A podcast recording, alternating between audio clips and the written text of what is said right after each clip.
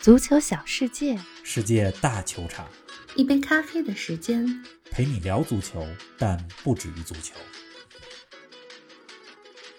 曾经的那不勒斯，阳光、海水、马拉多纳；如今的那不勒斯，唯有冠军才能比及阳光、海水的美丽。意甲赛程已过三分之一，那不勒斯位居榜首。他们踢出的足球不仅激情四射，而且攻防有序。他们夺取三十一年来首个意甲冠军的最佳时机就是现在。门神奥斯皮纳、后防顶梁柱库利巴利、神锋奥斯梅恩、欧洲杯冠军队成员因西涅和迪洛伦佐，他们能否在激情主帅斯帕莱蒂的率领下，让那不勒斯重现马拉多纳时期的辉煌呢？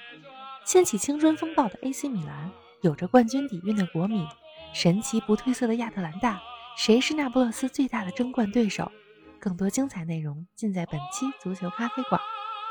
听众朋友们，大家好，欢迎来到新一期的节目。冯老师你好，林子好，听众朋友们大家好。刚刚看完莫西塞德德比，利物浦客场四比一兵不血刃的战胜了埃弗顿。是的，利物浦这个状态太好了，连续三场英超，每场进四个球。这赛季联赛当中已经打进了四十三个球，对呀，欧洲五大联赛最多。不过咱们这期节目的重点啊，不是英超，而是意大利。没错。这期节目的入场音乐是帕瓦罗蒂演唱的《我的太阳》啊，这首歌大家都耳熟能详。是的，它来自于哪里呢？那不勒斯。没错。而且非常巧合的是，三大男高音之一的帕瓦罗蒂，他的名字是卢西亚诺，而卢西亚诺呢，也是现在那不勒斯主教练斯帕莱蒂的名字，真是有点巧合。是的。今天咱们重点来说的球队啊，就是目前意甲排名榜首、踢得最具观赏性的球队——那不勒斯。嗯，上周十一月二十五号是马拉多纳离开这个世界一周年的日子。是这样。而在上周末，那不勒斯球员们身穿着印有马拉多纳头像的球衣，在他们的主场迭戈阿曼多马拉多纳球场四比零横扫拉齐奥。今天凌晨的比赛当中啊，那不勒斯客场二比二战平了萨索洛，二比零领先的情况下呢，有点大意了。不过我还是觉得这赛季的那不勒斯是有冲冠实力的。曾经的那不勒斯有三大美景，或者说三大宝藏：阳光、海水、马拉多纳。如今的那不勒斯，马拉多纳不仅是大街小巷里边的文化标志，也是停留在人们内心深处的信仰。而这个赛季的那不勒斯啊，啊，我觉得只有冠军才能比得上阳光、海水的美丽，才是对马拉多纳最好的致敬。所以很期待这期节目。每次说到马拉多纳和那不勒斯，冯老师都非常感慨。前两天讨论节目选题的时候，冯老师也跟我说，疫情结束之后最想去旅行看球的城市就是意大利的那不勒斯。咱们进入那不勒斯之前，还要说两句金球奖。梅西继续刷新了记录啊，捧起个人第七座金球奖，而莱万则遗憾错过，真是有一种全世界都欠莱万一个金球奖的感觉。是的，上期节目跟大家说过，我虽然非常喜欢梅西，但我的内心深处是希望莱万或者若日尼奥获奖。啊，尤其是莱万，错过了今年，可能再也不会有机会夺得这个奖了。总之，金球奖是个很主观的评选，好在今年的前五名，我觉得都有一些值得被我们记住的突破性成就。嗯，梅西带领阿根廷夺得了一九九三年以来第一个美洲杯冠军。是的，提醒我们，在这个以欧洲足球为中心的时代里，不要忘记美洲杯的存在。莱万。单赛季打进了四十一个球，打破了尘封四十九年的德甲进球纪录。让我们不要忘记这个超越历史的时刻，更不要忘记盖德穆勒。是的，获得第三名的若日尼奥是欧洲杯和欧冠的冠军队的成员，他的出色表现让我们不要忘记拖后型中场是一个非常重要的角色。第四名的本泽马上周末刚刚破了一项纪录，俱乐部生涯的进球数来到了三百六十一个，超越了一代传奇亨利，成为俱乐部进球数最高的法国球员。而第五名的坎特在上赛季欧冠当中有着现象级的表现，多场淘汰赛获得了最佳球员。让我们不要忘记这个从巴黎街头的拾荒少年成为世界杯冠军的球员，他的励志故事。足球呢是一项集体运动啊，但让我们记住这些出色个体的伟大故事，记住这些历史性的时刻。我想这才是金球奖最大的意义吧。其实夺得金球奖的不止梅西，还有女子金球奖得主西班牙球员普特利亚斯。虽然女足的技战术水平这几年在不断提升，女足欧冠也越来越有影响力，但大部分球迷还是看女足比较少。王老师给我们说说普特利亚斯是何许人也吧？普雷亚斯是一位非常有天赋的巴萨球员啊，能打十号位攻击型中场，经常给队友轻巧做球、后脚跟传球，同时自己也是一个很高产的射手。他呢，在二零二零二一赛季帮助巴萨女足获得了三冠王，其中在欧冠决赛里边四比零大胜切尔西女足。现在女足领域的巴萨，就像2009年男足领域的那支瓜迪奥拉的巴萨。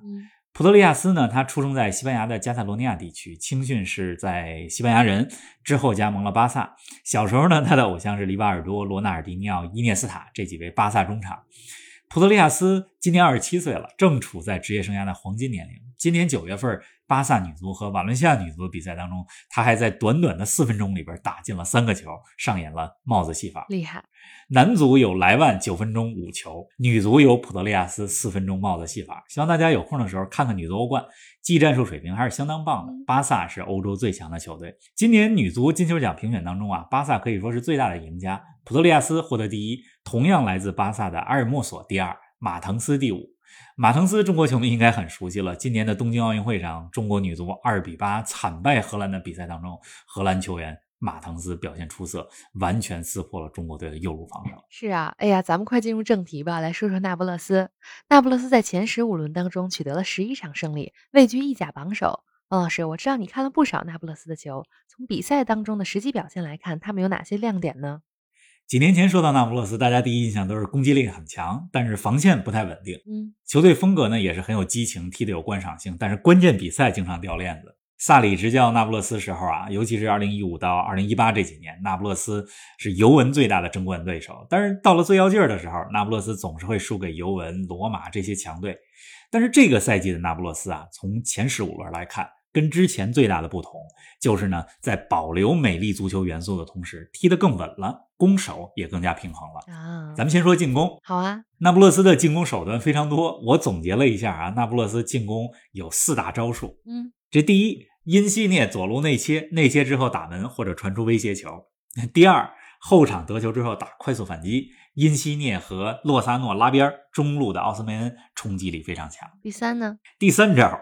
定位球战术也是那不勒斯的得分利器。中后卫库利巴利在角球、任意球当中很有威胁。还有第四，法比安·鲁伊斯这位西班牙中场，他的远射也是那不勒斯的一大进攻武器。你你看上周末四比零赢拉齐奥这场，鲁伊斯有一脚世界波远射。呃，鲁伊斯呢，呃，他也代表西班牙参加了今年夏天的欧洲杯。和传统的西班牙中场不同啊，鲁伊斯的传球，他的距离包括射门距离更远。呃，那不勒斯的进球队员是非常分散的，从这一点来讲，非常像英超的切尔西。哎，说完进攻，那防守方面呢？那不勒斯防守也非常有特点。咱们看欧洲现在打法最先进的强队啊，比如利物浦、切尔西、拜仁，他们都是高位反抢，在对方的防守三分之一区域就开始逼抢。但是那不勒斯不一样，他们的高位逼抢数据在意甲当中属于中下游。对于那不勒斯来说，哈，把球控制在自己脚下就是最好的防守。在意甲的前十四轮，那不勒斯的场均控球率是百分之五十九点三，这项数据是意甲最高的。另外呢，当对手获得球权的时候呢，那不勒斯不着急在前场把球抢下来，而是习惯于退回到本方的防守三分之一区进行阵地防守。这个防守方式非常意大利。那不勒斯的失球数是最少的，在意甲当中，前十五场仅丢了九个球。这个啊，必须要感谢门将奥斯皮纳。他的扑救成功率相当高，百分之八十四点六，九场比赛当中都达到了零封。虽然说这是团队防守的成果哈，但我看那不勒斯的球，奥斯皮纳上演个人英雄主义的时刻 真是不少，平均每场比赛都能扑出一个必进球。特别像咱们上期节目说过的，阿森纳会飞的门将拉姆斯戴尔，这奥斯皮纳今年三十三岁了，而且整个那不勒斯全队的平均年龄也二十八点一岁了。不年轻了，我觉得他们到了该出成绩的时候，是火候了。您正在收听的是《足球咖啡馆》，一杯咖啡的时间陪你聊足球，但不止于足球。欢迎您在各大音频平台关注我们的节目，同时关注我们的足球评论公众号“足球咖啡馆播客 ”（Football Cafe） 和我们的微博“足球咖啡馆”，让我们一起聊球、看球、追球。哎，冯老师，我记得你在之前的节目里提到过，那不勒斯的踢球风格很像欧洲杯上夺冠的意大利国家队，给我们详细说说。那不勒斯惯用的阵型是四二三幺或者说四三三，意大利国家队在欧洲杯的时候也是四三三嘛，对吧？而且左边锋因西涅，右后卫迪洛伦佐，这都是那不勒斯也是意大利的主力。嗯，呃，从最近的比赛来看啊，主教练斯帕莱蒂更常用四二三幺，门将呢是哥伦比亚国门奥斯皮纳。四个后卫从左到右分别是马里奥·鲁伊、拉马尼、库里巴里和蒂洛伦佐。是和意大利国家队比较相似的是，左右两个边后卫助攻能力都比较强。蒂洛伦佐呢，他是意甲触球次数最多的球员，也是带球向前的累积距离最长的球员。这说明了那不勒斯很多进攻是从右路发起的。嗯，而左边后卫鲁伊呢，在左路的传中也非常有威胁。那说说中场呢？中场方面，两个防守型后腰是安古伊萨和法比安路易斯。说他们是防守型中场，但他们的攻击能力都很强。我是真的非常喜欢法比安路易斯这个球员，不仅能远射，而且他的短距离、中距离、长距离传球都很准。他是意甲当中传球到对方的防守区域里边传球数最多的球员。安古伊萨这名喀麦隆中场，经常看英超的球迷应该很熟悉啊。上赛季在富勒姆。这赛季租借到那不勒斯啊，我觉得他是那不勒斯近年来数一数二的引援。再往前说，对吧？四二三幺当中的三三名攻击型中场或者说前腰啊，分别是左边的队长因西涅，中路的泽林斯基，右路的墨西哥球员洛萨诺。因西涅咱们不用过多介绍了，他是那不勒斯队长啊，也是右脚选手打左边锋的最典型的代表。泽林斯基和洛萨诺得分和助攻能力也很强。顶在前边的呢是奥斯梅恩。啊，我觉得奥斯梅恩是意甲赛场的下一个卢卡库。嗯，前几期节目里边啊，也有听众建议巴萨买奥斯梅恩，是，但是他现在身价至少是六千万欧 元，是的，巴萨绝对买不起。奥斯梅恩最近受伤了，不过没关系，梅尔滕斯复出了。比利时人梅尔滕斯是那不勒斯队史最佳射手，比马拉多纳进球数还多。大家可以看看上周末那不勒斯四比零赢拉齐奥那场比赛的精彩回放啊，梅尔滕斯的状态非常好。总之，上面咱们这么一捋，我觉得得出的结论是，那不勒斯是有冠军阵容的。嗯，这么一听还真是啊。那说到那不勒斯，就不得不说说他们的主教练斯帕莱蒂。斯帕莱蒂可以说也是意甲一代名帅了，执教过罗马、国米，在战术方面很有想法，但执教生涯还没有拿到过意甲冠军。王老师，你看好他这赛季带领那不勒斯夺冠吗？那斯帕莱蒂是个特别有个性的教练。今年早些时候，那不勒斯宣布他当教练的时候，我就说过，斯帕莱蒂和那不勒斯简直就是绝配。是啊，他的战术体系，尤其是四二三幺，和那不勒斯球员的特点很配。嗯，他的个性呢，和那不勒斯这个城市的风格很配，接地气儿，有激情，而且就是那种我就是我，不一样的烟火那种感觉，特别合适。给大家简单讲讲斯帕莱蒂的故事啊。好，他和萨里一样。都成名于意甲的小球会恩波利。嗯，一九九三年到一九九八年执教恩波利的时候呢，斯帕莱蒂把这支球队从丙级带到了意甲。嗯，后来呢，斯帕莱蒂两次执教乌迪内，两次执教罗马。最值得一说的是，第一次执教罗马的时候，零五零六赛季，他打造了罗马的四二三幺阵型，把托蒂顶在了锋线的位置上。但是托蒂在场上的实际站位更是介于。中场和前锋之间，也就是咱们现在经常说的假九号位。是的，这个想法是具有开创战术先河意义的。咱们总说瓜迪奥拉执教巴萨的时候，开始让梅西打假九号位，但早在瓜迪奥拉之前，斯帕莱蒂就这么干了。他呢也获得过意甲的最佳教练。嗯，之后几次的执教经历，斯帕莱蒂都不太顺。第二次执教罗马的时候，和托蒂发生了矛盾。托蒂可是集万千宠爱于一身的罗马王子。是啊，那斯帕莱蒂呢，就把自己置于了罗马球迷的对立面上。后来执教国米，又得面对伊卡尔迪的肥皂剧，对吧？受到很多场外因素的 干扰和影响。再到后来，国米的掌控者苏宁集团决定炒掉斯帕莱蒂，雇佣孔蒂。那如今呢？斯帕莱蒂在那不勒斯，我觉得可以说是找到了一种家的感觉，终于也找到了一个可以实施自己想法、大展身手的舞台。确实是我看好，在他的带领下，那不勒斯呃会获得阔别三十年的意甲冠军，也看好斯帕莱蒂在这个赛季获得自己执教生涯的第一座意甲奖杯。这是咱们一个根据现在表现的一个大致判断吧。看看是不是会这样？那不勒斯能否能夺冠呢？一方面要看自己的好状态能保持多久，同时也要看竞争对手给他们施加怎么样的压力。冯老师，国米、AC 米兰和亚特兰大，你觉得谁会给那不勒斯制造最大的麻烦呢？这三个队里边啊，我觉得对那不勒斯威胁最大的是 AC 米兰。嗯，他们在积分榜上现在和那不勒斯仅差一分啊。米兰的阵容厚度和年龄结构是非常合理，是，而且米兰一旦欧冠出局，也会更专注在意甲。当然了，米兰欧冠出现还有希望。下周中打利物浦，只有赢球才有希望。是，那国米呢？再来说国米，国米的冠军底蕴摆在那儿。球队当中呢，有经验的老将很多。虽然这赛季没有了卢卡库和阿什拉夫，但是小因扎吉啊，把球队调教的非常不错。不过我还是比较担心，到了赛季后半程的时候，国米阵容当中一些老将会受到体能困扰。尤其你看，现在锋线上国米非常依赖三十五岁的哲科，这是国米。是亚特兰大呢？怎么样呢？亚特兰大最近状态非常好啊，意甲四连胜，主教练呃加斯佩里尼又跟球队续约了。而且还获得了十一月的意甲最佳教练，对吧？亚特兰大神奇绝对不只是昙花一现，是的，亚特兰大是一支名副其实的意甲四强球队。而且最近好消息是，好多伤员都逐渐回来了，复出了。哈特鲍尔、佩西纳在昨天比赛里边也出场了。不过亚特兰大的阵容厚度，我觉得他们没法和米兰、那不勒斯相比。